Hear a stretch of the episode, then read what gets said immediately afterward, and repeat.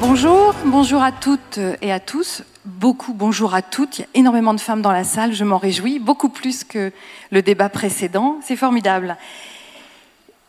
Je, laisse, euh, je laisse les derniers participants s'installer. On va démarrer pour ne pas prendre trop de retard. Les inégalités entre les hommes et les femmes s'expriment, on le sait, au sein du couple, de la famille, au travail, à l'école. Elles s'expriment aussi dans l'espace public, euh, sans que l'on en ait forcément conscience. C'est l'objet de la table ronde Femmes-Hommes, comment mieux partager l'espace public qui nous réunit. Vous êtes nombreux, je suis très impressionnée. Pour éclairer ce débat et pour l'animer, nous avons convié Julie Lanoux, secrétaire générale de l'association Women Ability, si vous voulez bien nous, nous rejoindre. Allez-y. Ah, l'escalier là. Installez-vous. Merci de l'accueillir. Corinne Luxembourg, Merci de nous rejoindre. Vous êtes maîtresse de conférence à l'École nationale d'architecture de Paris, ancienne conseillère municipale de Gennevilliers, en région parisienne. Installez-vous. Eugénie Le Bigot, doctorante en géographie sociale à l'Université de Caen. Merci. Vous préparez une thèse sur les pratiques des femmes dans les espaces publics. On est en cœur du sujet. Et Karine Janin, merci de nous rejoindre. Journaliste à Ouest France, au service France et toujours au cœur des questions hommes-femmes. C'est à vous. Bonjour à toutes et à tous. Merci euh, d'être euh, là aujourd'hui. Euh, les femmes et les hommes ne vivent pas l'espace public de la même manière. Pour commencer, peut-être pour dresser un état des lieux, Corinne Luxembourg, vous êtes, euh, vous intervenez à l'école nationale d'architecture de Paris et vous dites euh, les femmes s'occupent dans l'espace public et les hommes occupent l'espace public. Expliquez-nous ça. Alors, bah, c'est assez simple. En fait, quand on regarde un, espace public quel qu'il soit, on a euh, l'habitude d'observer que les hommes sont plutôt. C'est une généralisation, ça ne veut pas dire qu'on ne va pas trouver d'exceptions dans cette salle, et j'en suis absolument certaine. Mais néanmoins, euh, on sait que les hommes ont plutôt une pratique des espaces publics pour eux-mêmes, c'est-à-dire pour euh, retrouver des amis, pour euh, y avoir une fréquentation sportive, par exemple, ou pour fréquenter voilà, des, des, endroits où ils vont retrouver ou être seuls, et ça ne leur pose pas de problème, par exemple des terrasses de café ou des choses comme ça, alors que les femmes, leurs pratiques des espaces publics sont plus non pas pour elles-mêmes, mais pour quelqu'un d'autre, ce qu'on appelle le care, c'est-à-dire plus pour prendre soin de quelqu'un, que ce soit prendre soin de la famille, aller faire des courses, accompagner un enfant euh, faire du sport, accompagner euh, une personne plus âgée euh, à différents endroits qui sont nécessaires. Et donc, c'est très rarement pour elles-mêmes que l'on va la trouver dans l'espace public, alors que les hommes, eux, ils sont euh, beaucoup plus euh, statiques, en fait. Ils ont, du coup, les, femmes ont en fait une connaissance plus aiguë de la ville, parce qu'elles la pratiquent finalement davantage. Euh, cette inégalité d'occupation de, l'espace public commence très tôt, dès la cour de récréation, qui est un des premiers lieux d'apprentissage de l'espace public, et ça commence plutôt mal dans la cour de récréation.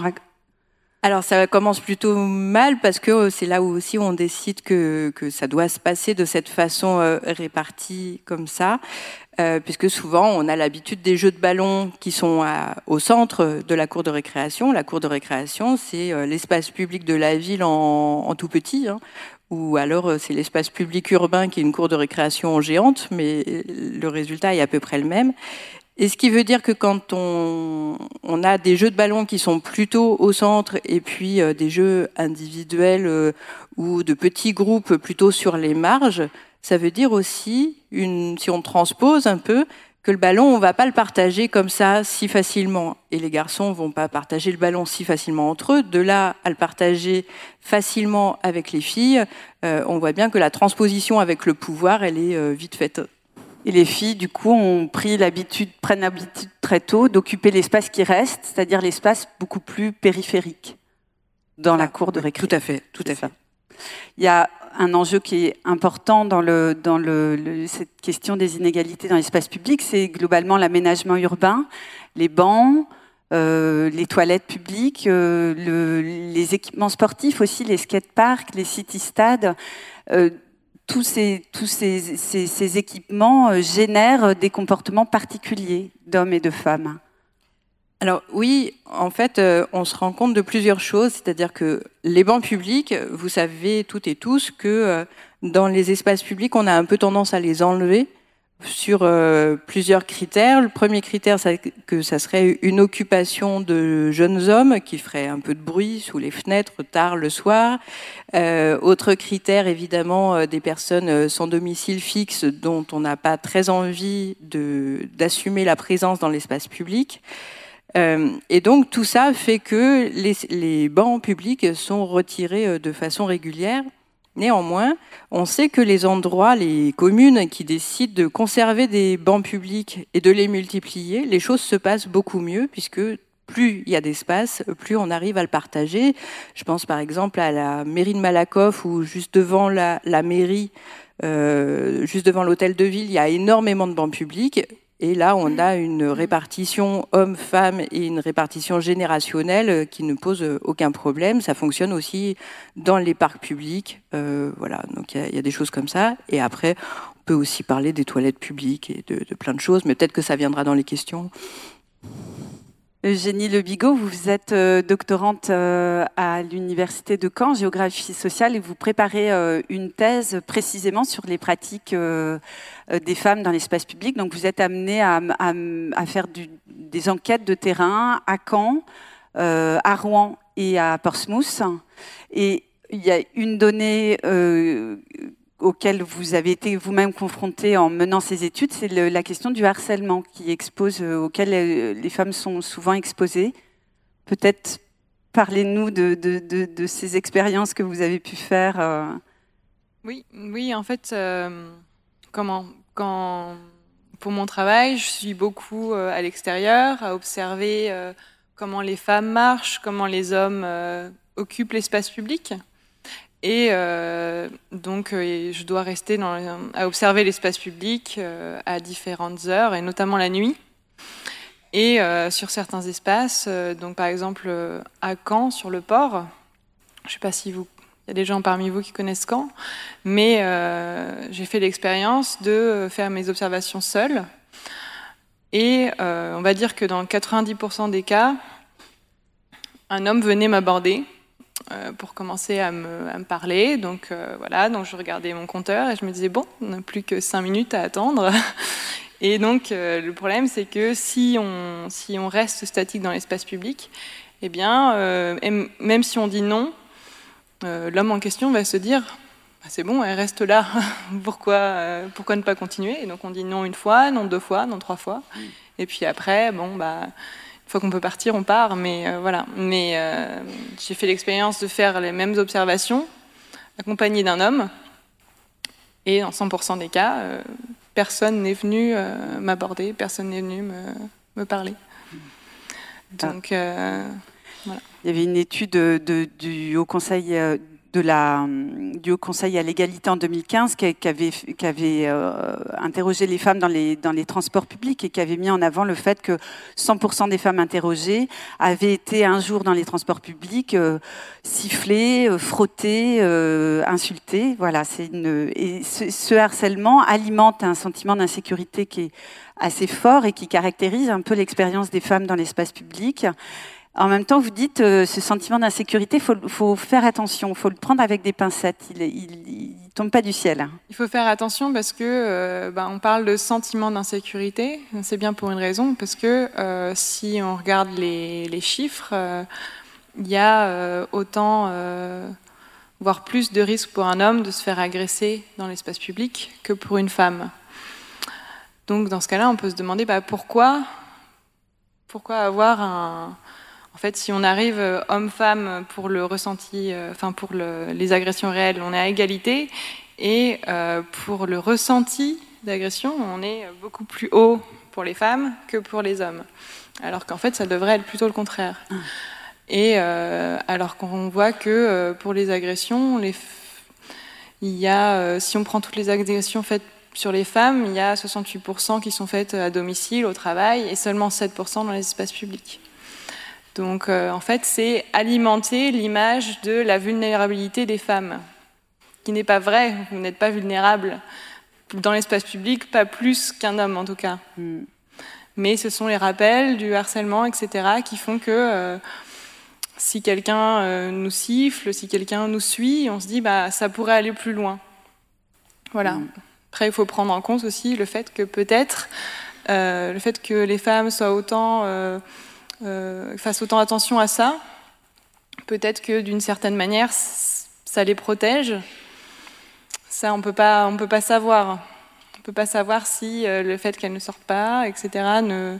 C'est ça, parce que ce, ce, sentiment génère des stratégies qu'on dit d'évitement, c'est-à-dire que les femmes adaptent leur, leur, comportement, elles ne sortent pas euh, à certaines heures ou elles évitent. Vous avez observé, euh, je crois, la, à la gare de Caen notamment, les, les, le soir dans les gares, les femmes marchent beaucoup plus vite que les hommes, par exemple. Oui, elle euh, pas de, c'est ça? Après, dans les dans les gares, mais pas uniquement dans les gares, euh, les, les femmes marchent plus vite en général le soir, surtout quand elles sont seules. Euh, donc, en groupe ou avec un homme, elles marchent à une vitesse beaucoup plus normale. Mais ce qui ce qui pose aussi question, c'est de voir que plus on s'éloigne du centre-ville, plus euh, le soir, le différentiel entre hommes et femmes, quand on compte les hommes et les femmes, moins il y a de femmes, plus il y a d'hommes. Alors que pendant la journée, on peut arriver à, à une certaine égalité dans certains espaces.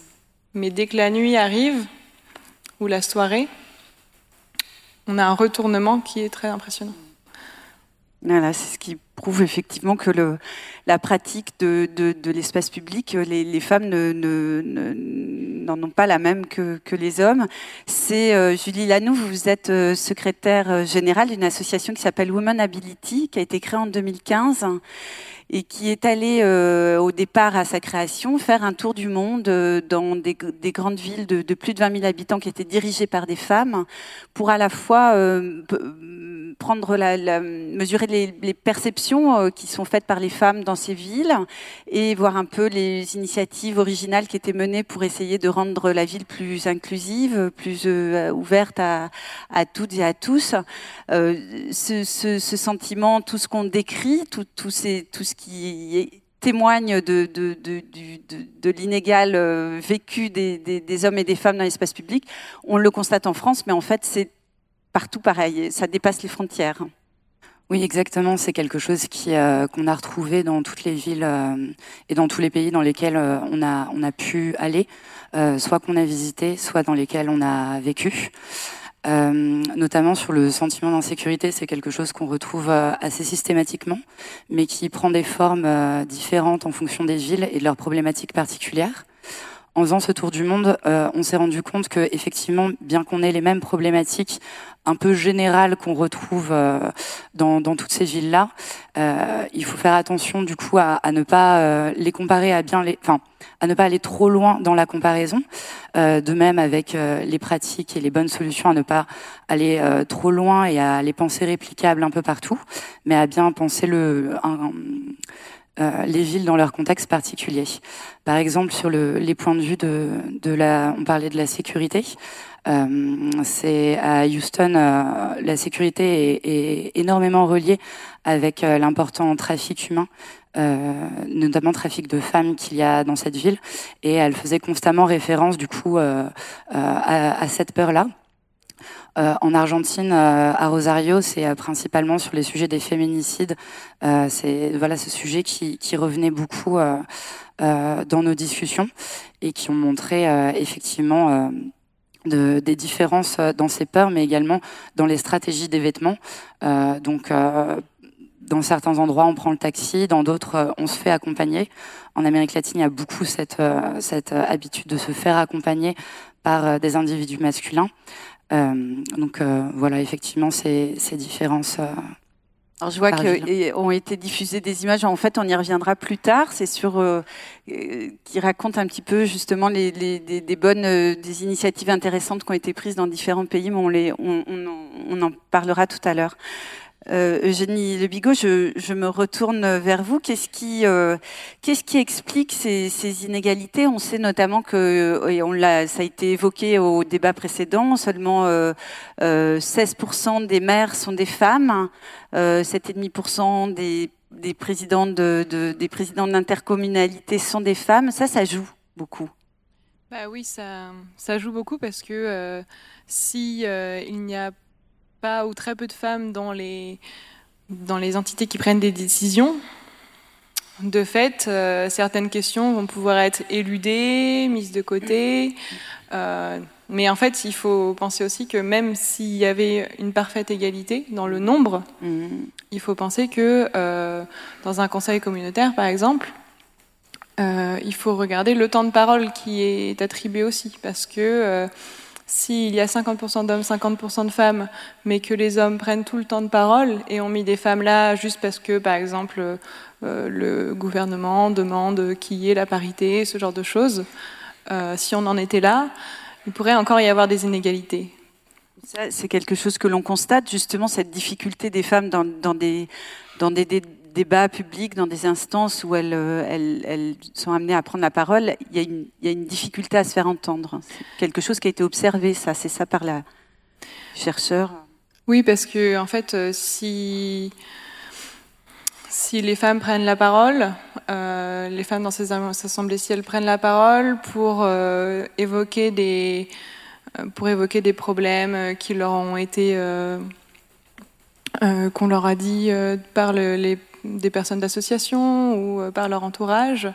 On va leur dire oui, mais ça, ce sont euh, des problèmes personnels, etc. Sauf que euh, le fait qu'une femme fasse des trajets qui soient multifonctionnels en voiture, c'est-à-dire que fasse en général des trajets qui sont plus courts que les hommes, mais avec beaucoup plus d'arrêts pour mettre l'enfant à l'école, pour aller faire les courses, puis aller au travail, eh ben, effectivement, on ne peut pas on ne peut pas mettre de côté ça, parce que ça concerne 50% de la population. En fait, exactement. Ça, c'est quand, euh, si on discute par exemple de l'aménagement urbain, ou euh, c'est dans, dans, ce contexte-là que ces discussions peuvent euh, avoir lieu. Oui, ou de la mobilité en général aussi. Oui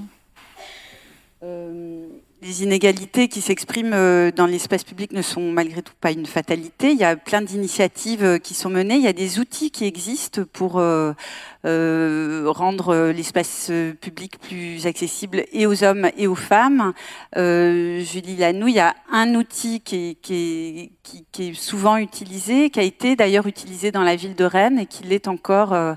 Rennes d'ailleurs, qui est, une ville qui, est plutôt bien classée, qui prend des, initiatives euh, plutôt euh, euh, et, depuis longtemps en faveur de, de, de, des femmes dans l'espace public.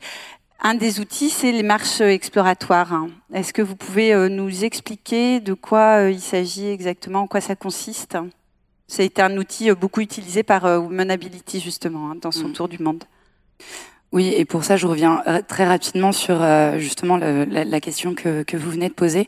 On s'aperçoit aussi que toutes ces inégalités, elles sont générées euh, parce, en raison d'une déconnexion qui a été dont, dont, on parle depuis depuis un moment déjà entre les politiques publiques, les politiques urbaines et les usagers, les habitants auxquels auxquels, auxquels ces politiques s'adressent.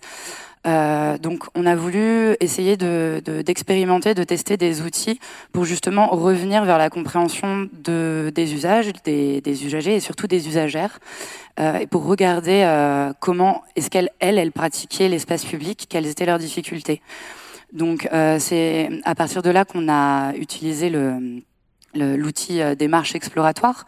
Donc, il y a un outil qui, existe depuis les années 90, euh, qui a émergé au Canada et puis qui s'est progressivement euh, utilisé un peu partout en Europe et effectivement en France. Très rapidement, ça consiste à réaliser une marche avec des habitantes. on peut également inclure des habitants en prenant comme relais une association de quartier qui a euh, un public euh, avec lequel elle travaille, de personnes qui connaissent la ville, qui la pratiquent au quotidien. On va marcher avec ces personnes-là, euh, aidées par un questionnaire sur différents points donc de mobilité, différents défis qu'on aura par ailleurs identifiés au préalable, pour essayer de comprendre avec elles, in situ et sur le moment même, quelles sont ces difficultés. Et donc ça permet euh, de, de, de qu'est-ce que disent ces femmes par exemple, qu'est-ce qu'on remarque, qui sur quoi on s'arrête? On s'arrête beaucoup sur les bancs. On a parlé des bancs tout à l'heure, mais euh, c'est vrai qu'on s'arrête, euh, on s'arrête beaucoup sur les bancs. Ah bah tiens, ils ont enlevé. Il y a, y a, un peu une course aux bancs. Je parle de, de, de, de Paris, c'est un, terme que, j'avais entendu, la, course au banc, où euh, on en met un, puis on en enlève un pour euh, des raisons qu'on a, qu'on a évoquées tout à l'heure. Et c'est vrai que, euh, notamment dans les, dans les équipements publics, dans les aménagements à l'extérieur, les femmes se plaignent euh, beaucoup qu'il n'y ait pas de, de banc. Alors, si elles ont des enfants, pour les surveiller, pour justement occuper cet espace. Sinon, en fait, tout simplement pour se rencontrer, pour se parler, mettre des bancs face à face, changer un aménagement aussi simple que ça, ça, ça permet, euh, ça permet tout de suite de faciliter euh, la discussion et, euh, et d'avoir et on voit tout de suite des femmes qui arrivent dans l'espace public et là-dessus une expérimentation très intéressante, c'est celle qui a été faite par Jean Réville sur la place du Panthéon à Paris. Dites-nous alors. C'est précisément ah, euh, donc, euh, Dans le cadre du réaménagement des sept places parisiennes, Jean Réville a été euh, mobilisé euh, donc sur le réaménagement de la place du Panthéon. Et euh, ils ont imaginé du coup des, des infrastructures de, de bancs un peu plus innovants, en bois, quelque chose de très chaleureux, sur lesquels on peut à moitié s'allonger, bronzer, pourquoi pas elles ont constaté qu'il y avait des, personnes qui, voilà, qui se mettaient euh, pour bronzer. Elles ont constaté, euh, et, pardon, sur lesquels on peut vraiment se faire euh, face à face et, plonger dans des moments de discussion, voilà, tort et à travers. Elles ont constaté, après la mise en place de ces bancs, qu'il y avait une augmentation du nombre des femmes sur, sur ces aménagements. Et plus globalement, à l'échelle euh, de ce que vous avez pu observer dans différentes villes, peut-être, est-ce que vous pouvez nous citer quelques exemples? Et c'est là qu'on peut peut-être voir euh, certaines images euh, qu'on défilait tout à l'heure, euh, d'initiatives euh, qui ont été prises, qui ont soit pour alerter, soit pour euh, sensibiliser, pour oui, alors je dirais qu'il y a différentes initiatives et différents niveaux d'initiatives. On a pu, euh, donc, euh, en ayant visité des, des, villes ayant des, des mères femmes euh, et, euh, et des, des, chargés à l'urbanisme euh, femmes également, qui avaient cette question bien ancrée en elles et dans leur pratique. je parlerai peut-être tout d'abord de, de, Vienne, qui est un exemple euh, assez connu, mais que je pense qu'il faut aborder, euh, avec une série d'expérimentations qui ont été réalisées euh, par Eva Keil et son équipe, notamment sur, euh, sur des parcs de Vienne. Euh, à partir du constat euh, d'une sous-fréquentation de femmes dans ces parcs-là. Donc, elle passait, c'était un chemin pour aller d'un quartier justement à une école. Et elle a constaté que, enfin, ils ont constaté qu'il y avait beaucoup de femmes qui passaient mais qui ne s'arrêtaient pas. Euh, donc elle a, elle a, essayé de comprendre pourquoi. Effectivement, une des raisons principales, c'était euh, la peur, euh, la peur d'y rester euh, face à un public qui est essentiellement masculin. Il y avait également des aménagements sportifs dans ces parcs-là et euh, une peur de les utiliser parce que il y avait une seule sortie une seule sortie, on se sentait un peu bloqué. Du coup, il y a eu tout un travail sur euh, repenser les espaces de, euh, de loisirs pour euh, un public plus inclusif. Et c'est pas seulement euh, les, les, peindre en rose, c'est euh, aussi peut-être les aérer, donner, donner plus, donner plus de, de, de, sorties, de portes, etc. Maître, elle a également mis des, des, aménagements temporaires, des hamacs pour attirer l'œil, beaucoup d'espaces également de, de discussion. Corinne Luxembourg, vous avez mené, vous avez été conseillère euh, municipale à Gennevilliers, donc qui est une, ville euh, de région parisienne des Hautes-Marne, qui est communiste de longue date, qui, a, un, passé assez militant. Euh, et après ce mandat, le maire vous a demandé d'intervenir et de mener ce qu'on appelle une recherche-action pour justement essayer de dresser un état des lieux de, de de la manière dont les femmes vivaient euh, cette ville et peut-être euh, proposer des, transformations euh, urbaines. Expliquez-nous ce qu'est une recherche-action. Vous avez fait des surprises, vous avez eu des surprises en plus pendant ce travail, ce qui a duré six ans, qui s'est terminé, qui est en train de se terminer. Tout à fait, merci. Euh, effectivement, la ville de Gennevilliers, donc euh, je ne vais pas refaire euh, l'historique, vous, vous, le trouverez et, et j'en suis sûre vous le devinez.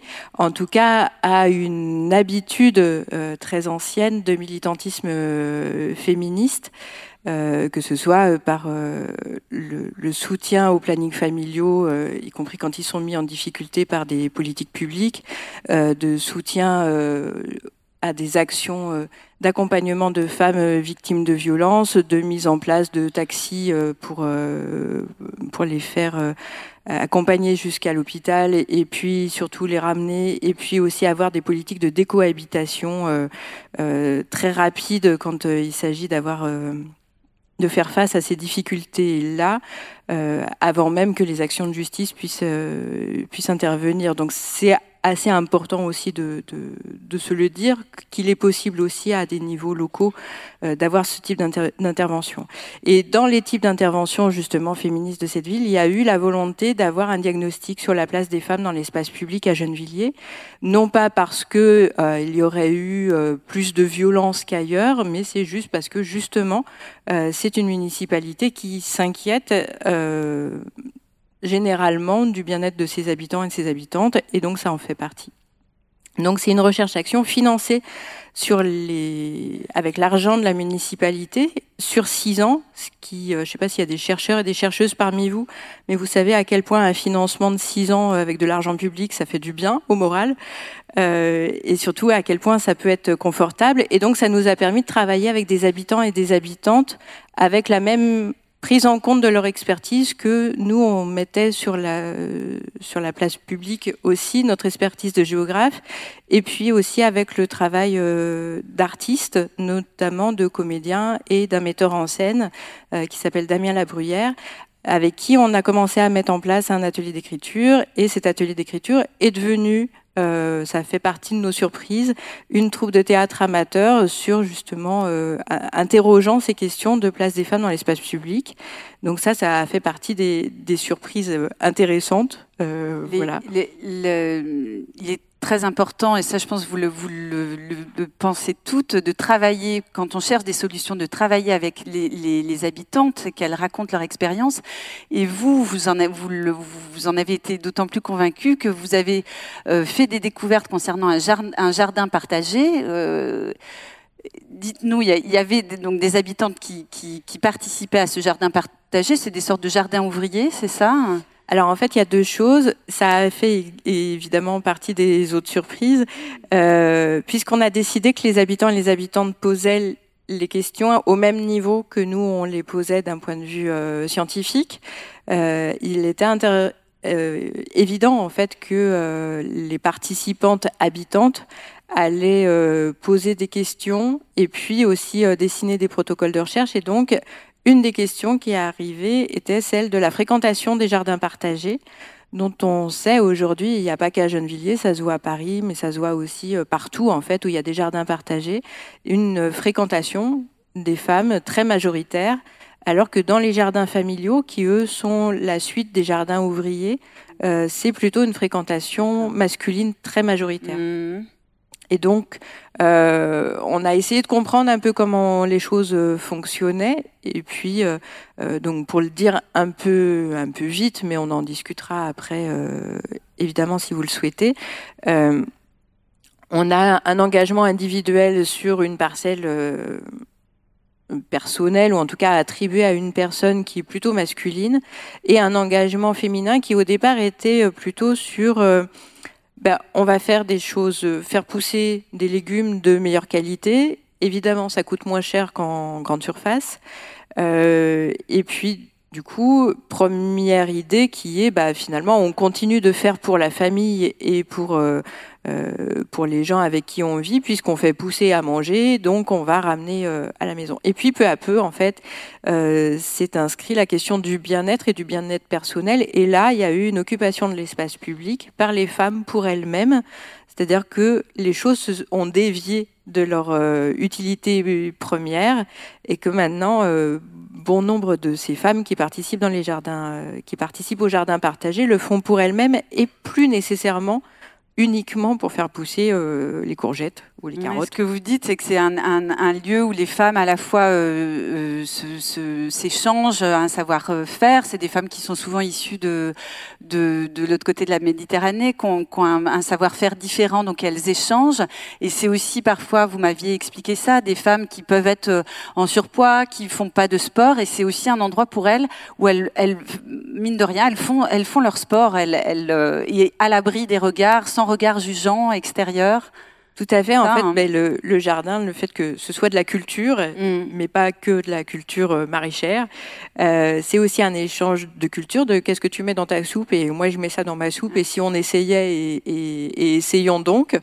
Euh, et donc c'est un échange de savoir-faire. C'est aussi une remise à plat de nos compétences à toutes et tous parce que on est toutes et tous, ou fils ou petits-fils et petites-filles d'agriculteurs ou en tout cas de paysans ou de gens qui ont euh, jardiné. Et donc euh, il y a une transmission malgré tout des savoir-faire ou une redécouverte des savoir-faire, quelles que soient les générations, quel que soit le genre et quelles que soient les origines géographiques. Et ça c'est assez intéressant parce que d'un coup les différences euh, dans les courgettes diminuent assez considérablement, ce qui est, ce qui est assez chouette. Et on s'est rendu compte, effectivement, on a rencontré des femmes, une femme notamment, mais plusieurs euh, autres nous l'ont dit ensuite, euh, à qui les médecins avaient dit euh, ben, vous avez quand même de sacrés soucis de, surpoids et puis vous avez un diabète qui est vraiment invalidant et, il faudrait faire de l'exercice physique. Ouais, mais sauf que le sport, ben, ça induit une performance, une compétition, un regard des autres sur son propre corps et donc, il fallait pouvoir s'en libérer. Et le jardin, bah, c'est aussi ça qui est chouette euh, euh, dans cette culture-là, qui, en plus d'une mise à plat euh, des savoir-faire, permet que ben, on s'en moque de savoir si on est en surpoids pour faire pousser les carottes. Le tout, c'est que la carotte, elle pousse et qu'on soit heureux. et donc, il y a quelques femmes qui se sont retrouvées comme ça à faire de l'exercice physique. Elles s'en portent beaucoup mieux, mmh. nous disent bah oui, c'est dur, c'est difficile. Physiquement, euh, je souffre parce que euh, faut mettre un, corps en mouvement et c'est un corps qui est pas forcément habitué à l'être. Mais je suis tellement heureuse de ce qui en ressort et de la reconnaissance aussi de mon savoir-faire par les autres que finalement euh, c'est plus si grande souffrance que ça. Pour euh, conclure, peut-être, parce que je vois que l'heure tourne. Euh, quand on cherche des solutions, il y a, une idée qui, ressort souvent, c'est qu'il ne faut pas, euh, quand on fait de l'aménagement urbain, quand notamment des, des, équipements de loisirs récréatifs, dédier euh, un endroit à un seul usage, à une seule classe d'âge, à un seul genre. Ce qui fonctionne, et c'est ce qui fait que la ville est inclusive, c'est quand on, mêle les usages dans un même endroit. Euh, Eugénie Le Bigot, peut-être là-dessus? Oui, c'est comment si. Si, un, par exemple, euh, on a la mauvaise habitude de euh, maintenant, alors en tout cas à Caen, à Rouen aussi, j'ai pu le constater, de faire des places, de refaire des places, donc très récemment, et de les faire quasiment vides. Ou alors avec quelques bancs, donc là on a encore le problème des bancs, on parlait tout à l'heure. Et en fait, euh, surtout quand ces places sont très grandes, il faut penser à consulter euh, la population, il faut penser à consulter les femmes et les hommes, leur demander bon, bah, comment est-ce que vous utilisiez cette place? Et euh, comment est-ce que vous verriez utiliser cette place? Et euh, donc, en particulier donc, sur la place de la République à Caen, euh, qui a été refaite récemment, on peut voir que bon, il y a quelques bancs, il y a un petit peu de jeux pour enfants en bois, mais sinon c'est un espace vide. Donc avant, il y avait au moins de l'herbe où vous pouvez avoir donc des, effectivement des groupes qui posent problème dans l'esprit des, des aménageurs, mais en fait, on n'aménage pas un espace pour qu'il soit vide. Et il faut penser que, bon, si on met des jeux pour enfants, euh, comment est-ce que ces enfants-là vont encore, en grandissant, apprécier cette place? Donc bah, peut-être en, en pensant à d'autres aménagements comme des tables de ping-pong, des, euh, tables d'échecs pour les plus vieux euh, ou pour les plus jeunes, pour apprendre dès le plus jeune âge et puis pour pouvoir grandir avec ces activités et euh, pour penser donc voilà à remettre des bancs, à remettre de l'herbe, à mettre des tables de pique-nique, à faire en sorte que tout le monde puisse participer euh, à, apprécier cet espace. Parce que sinon, on arrive à euh, une non-mixité, donc avec seulement un groupe de jeunes, un groupe d'hommes. Donc, si on fait une partie skatepark, de cristalliser en fait des groupes qui font qu'après la place n'est plus attractive. Yves Beau qui euh, devait être là euh, aujourd'hui et qui malheureusement euh, a eu des, soucis de santé qui l'ont empêché de venir, a travaillé beaucoup sur ses équipements sportifs, les skateparks, les city-stades, en mettant en avant le fait que finalement à 75% ils sont, ces, ces, équipements sont, sont, utilisés par des jeunes garçons, où en plus se reproduit souvent une injonction à la virilité, là où on, alors qu'on les crée souvent avec l'argument que euh, euh, les jeunes garçons agités, il faut, les, euh, il faut canaliser leur énergie, leur violence, et, les jeunes filles qui, elles, se, sont plus discrètes, on, ne leur dédie finalement aucun, aucun espace pour se mélanger et, se, voilà, se, distraire aussi dans l'espace public. En fait, il ne faut pas penser à dédier des espaces à une catégorie de personnes à un usage. Si on dédie des espaces à un usage, forcément, toutes les autres catégories vont se trouver euh, mal accueillies, exclues. Et c'est ça qui pose problème, en fait. C'est ça qu'il faut retirer euh, de l'idée des aménageurs, de penser qu'il euh, faut créer un espace en pensant qu'à une seule catégorie de la population. Il faut créer un espace en pensant à l'ensemble de la population. Mm. Et de la même façon, on va conclure là-dessus. Euh, euh, une chose importante aussi, c'est de ne pas, vous me l'avez dites euh, quand on a discuté avant, avant cette table ronde, ne pas considérer les femmes comme un, comme un tout homogène quand on se penche sur les femmes dans l'espace public. Qui, veut bien intervenir là-dessus? Bah, je veux bien, mais on, se le partage.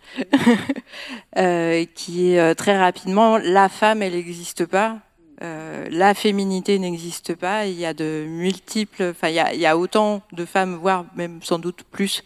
Euh, il y a autant de façons d'être une femme que de femmes, et peut-être même à l'intérieur d'une même femme, on est peut-être plusieurs euh, aussi, mais comme comme pour les hommes, et il y a d'autres, de multiples façons de, vivre l'espace public comme une femme, parce que aussi on est jeune, on vieillit, on devient une vieille femme, et bah, on parlait des bancs publics. Être une vieille femme, c'est aussi avoir accès aux bancs publics parce que sinon, ça veut dire que la pratique de l'espace public, elle est réduite. Et ça veut dire aussi que quand on parle des espaces, moi, je suis aussi euh, euh, inquiète sur le fait que quand on parle de certains espaces, que ce soit les banlieues, que ce soit les espaces ruraux, que ce soit les centres-villes, on a un peu tendance à stigmatiser et à stéréotyper les femmes qui seraient dans ces lieux-là je pense que ça aussi, il faut qu'on soit conscient et consciente que bah, là aussi, il y a une, vraie diversité. Euh, je suis complètement d'accord avec toi. Euh, et je pense que on peut même aller euh, donc prendre. Tu, parlais de, de prendre que les aménageurs, les politiques prennent en considération justement la diversité d'usage.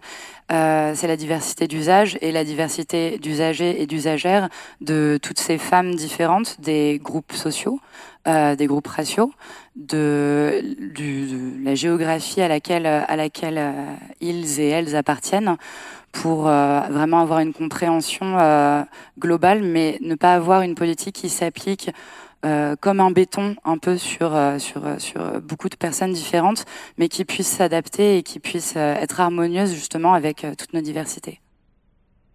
Oui, bah, je suis tout à fait. Merci à vous. Oui. Non, mais. non, mais enfin voilà, c'était juste pour dire que bah, je suis tout à fait d'accord avec vous deux et que effectivement, il faut, il faut penser à interroger un grand panel de femmes, à penser à tout le monde et à ne pas penser qu'il n'y a pas euh, de femmes qui sont identiques et qu'il euh, ne faut pas attribuer euh, quelque chose en particulier aux femmes comme attribuer la charge des enfants aux femmes, ce genre de choses, parce qu'après on crée les cases dans lesquelles les femmes se mettent. Voilà. Merci ça, fonctionne. Merci à, vous trois, merci Karine, mais ce n'est pas fini. Nous allons enfin entendre, écouter vos, vos, questions. Alors, je vous rappelle que vous pouvez les poser par SMS au 07 67 68 69 62, mais vous l'aviez déjà vu, ou sur Twitter. Pour démarrer, y a-t-il des questions? Je vais m'approcher un peu, parce que je ne vois pas avec les... Y a-t-il des questions dans la salle? Madame, alors, des micros? Voilà, Oui, merci. Euh, vous n'avez pas, vous n'avez pas du tout parlé des toilettes publiques. En particulier pour nous, les femmes, c'est vraiment un gros, gros problème. Et euh, souvent, elles sont même euh, insécurisées. Vous voyez, on n'ose pas trop y aller non plus. Donc, est-ce que vous avez vu des endroits où il y avait des choses bien à ce propos? Qui veut répondre à cette question? Corinne Luxembourg, vous. Alors, j'avais pas développé la question toilette publique parce que j'étais sûre qu'elle arriverait. euh, pour plusieurs choses. C'est-à-dire que euh, les toilettes publiques dont on parle plus fréquemment, c'est ou les toilettes publiques des salles de spectacle ou des aires d'autoroute, dont on sait à quel point euh, la queue côté femme est toujours beaucoup plus longue que la queue côté homme. Euh, ça, c'est une première chose, parce que qu'il y ait souvent aux équipements qui sont à l'intérieur de ces euh, de ces locaux euh, de toilettes publiques et puis aussi au fait que bah, les femmes, on a souvent un peu plus de choses à y faire euh, dans les toilettes publiques que les hommes, c'est-à-dire qu'on a des règles et qu'il faut se changer et que ça prend un peu plus de temps et que voilà. Donc du coup, c'est ça fait aussi partie des choses à prendre en compte quand on aménage les toilettes publiques. L'autre chose aussi à prendre en compte, c'est souvent leur absence, avant même qu'il y ait un problème dans leur aménagement, c'est souvent leur absence euh, des équipements, enfin de, de l'espace public en général, et souvent des aires euh, où on a les jeux pour enfants. Et donc, sans essentialiser, on sait quand même que la plupart des personnes qui accompagnent les enfants jouer, c'est des femmes, que ce soit des assistantes maternelles ou que ce soit euh, les, les, parents ou voilà, quel que soit le, degré de parentalité euh, euh, lié aux, aux, enfants en train de jouer. Et ce dont on s'est rendu compte en observant assez longuement euh, ces aires-là, c'est que les femmes restaient très longtemps assises et souvent elles ne boivent pas. Parce que comme il n'y a pas de toilette publique, si jamais elles buvaient, elles devraient rentrer dans un lieu où il faudrait euh, euh, pouvoir voilà, se soulager. Et, et donc du coup, le fait qu'elles ne boivent pas fait que on va avoir euh, souvent des problèmes liés à euh, des problèmes de reins, des problèmes de vessie, de, de, de cystite, de choses euh, assez sympathiques de ce genre-là. donc on voit qu'il y a un rapport direct entre la possibilité d'avoir des toilettes publiques dans l'espace public, enfin des toilettes dans l'espace public, et des problèmes de santé publique. Et puis après, il y a la question effectivement de leur aménagement, parce que souvent on dit de la même façon que pour les bancs, on les enlève parce qu'il y a des SDF et parce qu'il y a des gens en marge. Euh, souvent, on enlève les toilettes publiques au prétexte de prostitution et toxicomanie. Et donc, c'est toujours le même principe. Hein. Euh, euh, la question des femmes dans l'espace public sert de gestion de la sécurité publique et de la question de la gestion des gens qu'on considère en marge plutôt que de se poser vraiment la question de, ces marges-là. Mais c'est un autre débat, évidemment. Euh, et donc, c'est vrai que souvent, bah, on porte assez peu attention à ces lieux, euh, à ces lieux-là, et que bah, souvent les hommes, bah, ils font pipi debout, euh, que ce soit un arbre ou que ce soit n'importe quoi d'autre, et que les femmes, bah, les pissent debout, il y en a pas tant que ça, que euh, c'est pas si si pratique que ça, c'est pas si démocratisé que ça non plus, parce que euh, la position assise et la position debout, elle est extrêmement genrée aussi dans les rapports de pouvoir, et voilà. Donc c'est un élément de réponse, et évidemment sans doute pas la totalité. Et puis, est-ce qu'une femme se sentirait à l'aise de faire pipi dans la rue? Je sans doute pas, parce que. Oui, c'est. Non, sans doute pas, non. Peut-être pas la majorité de femmes se sentiraient à l'aise euh, de faire pipi dans la rue. Merci, merci. On va, je vais passer à une question SMS euh, Twitter parce que on est, c'est une question plutôt pour les organisateurs. Bonjour et merci aux intervenantes. Merci à vous. Vivre ensemble, c'est aussi la mixité. Or, je constate que les tables sont soit féminines, soit masculines. Pourquoi? Alors, j'ai effectivement, euh, on est passé un peu vite tout à l'heure, j'ai oublié de vous préciser que nous avions, euh, Karine vous l'a dit, mais euh, entre deux, nous avions également convié Yves Rebaud, qui est géographe, spécialiste de la géographie du genre et auteur de La ville est faite pour les hommes et par les hommes. Est faite par et pour les hommes et pour les hommes, voilà. Ah et malheureusement, il a dû renoncer à sa venue à Rennes pour des raisons de santé. il s'en excusait très profondément. Il était très déçu et nous aussi, forcément, de, de, son, de, de, son indisponibilité. Oui, donc la table ronde n'était pas uniquement euh, voilà. féminine. Et la table ronde précédente, puisque je présume que cette question vient de quelqu'un qui a assisté à la table ronde très intéressante sur le, les maires. Euh, Stéphane Vernet, l'animateur qui est journaliste à Ouest France, l'a précisé à plusieurs reprises. Nous avons vraiment tout fait pour inviter des femmes maires qui renoncent à leur mandat. Et malheureusement, nous n'avons pas réussi à... Nous n'avons pas abouti. Aucune, aucune de nos sollicitations n'a reçu de réponse positive. Donc ce n'était vraiment pas une volonté de notre part. Cela dit, je pense que ça reflète quand même un certain état d'esprit. Et cette question n'avait pas été posée à l'issue de la table ronde très masculine sur les mères. Voilà, c'est tout. Est-ce qu'il y a d'autres questions dans la salle? Madame? Oui, bonjour, oui, merci, c'était vraiment très intéressant. Oui, ma question à moi, c'est le. Je, fais un, je fais un constat là, dans ma vie euh, personnelle, maintenant que je suis une vieille dame. Bon, toute ma, ma, ma toute ma vie de jeune femme, puis de femme jeune, bon, il y avait la confrontation au harcèlement, mais je, me, sentais, euh, je me sentais quand même capable de, de d'y répondre euh, avec ma tchatch. Et puis là, ce qui se passe, maintenant que je suis une vieille dame, j'ai des problèmes, euh, j'ai, comme beaucoup d'entre nous, quand on devient euh, vieille, de l'ostéoporose. Et donc, mon rapport à l'espace public m'a, a complètement changé. Le, on n'est jamais, on n'est jamais tranquille en tant que femme dans l'espace public, parce que là, maintenant, mon problème, c'est le, que quelqu'un me pousse, que quelqu'un me fasse euh, chuter. Et je m'aperçois que je mets en place tout un tas de stratégies, euh, et même parfois je m'enferme pour, euh, mm. pour, euh, parce que je me sens plus en, en, sécurité. Donc je voudrais savoir si, le, si vous avez constaté, euh, vous aussi, dans, votre, dans vos entretiens avec les femmes, que quand on vieillit, enfin on n'est jamais en paix, mais aussi quand on vieillit, on a plus tendance à à s'enfermer, voilà, ou à mettre en place des stratégies pour se rassurer. Merci. Excusez-moi, est-ce que je peux juste partager avec, enfin, on peut l'associer à cette question, euh, comme le temps passe et elles se rejoignent, pas seulement sur, euh, sur l'âge, mais une question qui nous est posée par SMS. L'espace public n'est-il pas avant tout aussi une question d'éducation et de, de partage?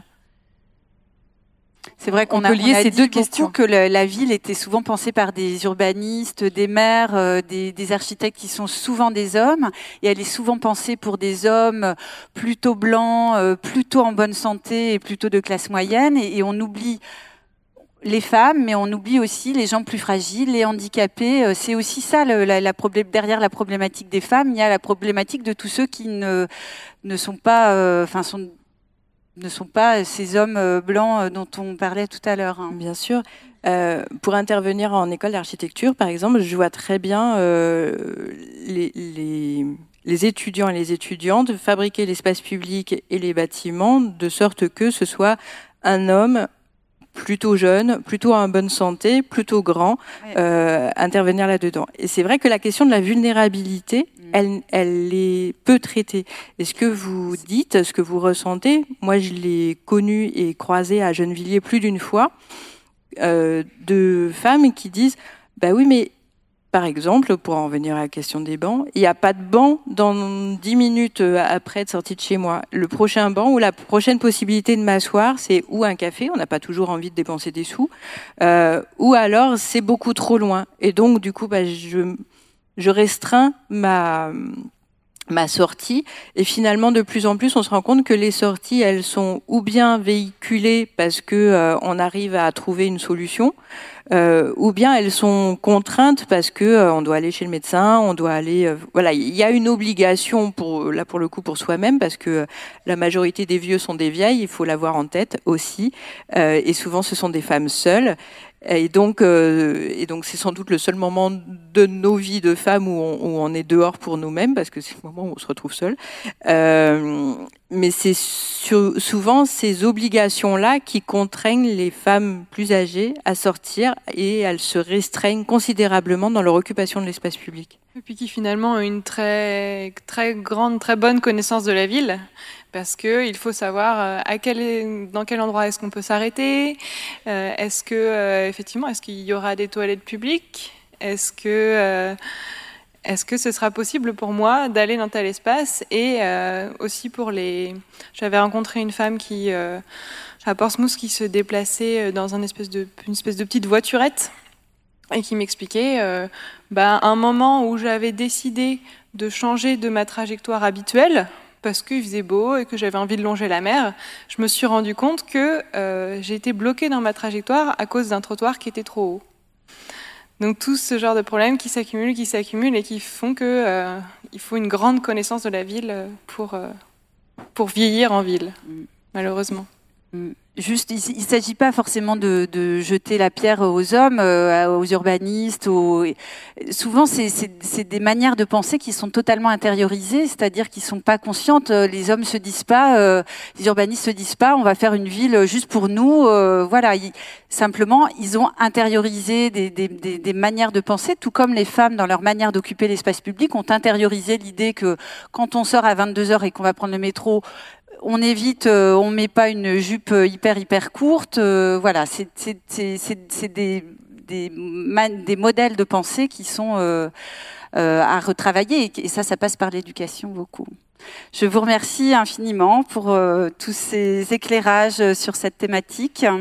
On va conclure maintenant cette table ronde.